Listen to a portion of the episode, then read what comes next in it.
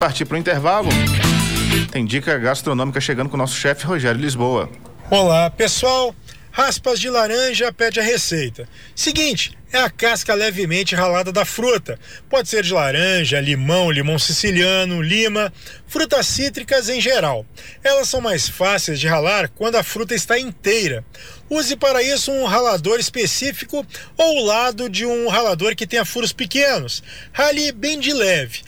Assim você retira só a parte colorida da fruta, a parte externa, que é o que nos interessa.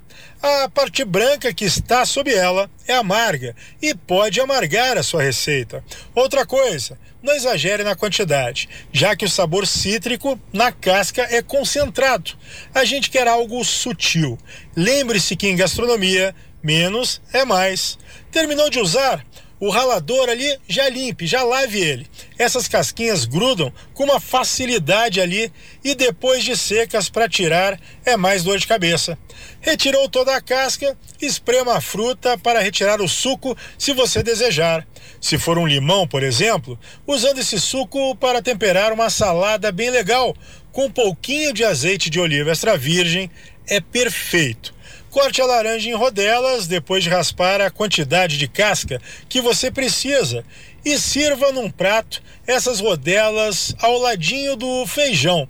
Não precisa ser uma feijoada, não. Você vai ver que espetáculo o sabor da laranja com aquele feijãozinho recém-feito, variando um pouco os sabores. Arroba Chefe Rogério Lisboa. Esse é o nosso Instagram. Era isso, pessoal. Um abraço. Até mais. Tchau, tchau.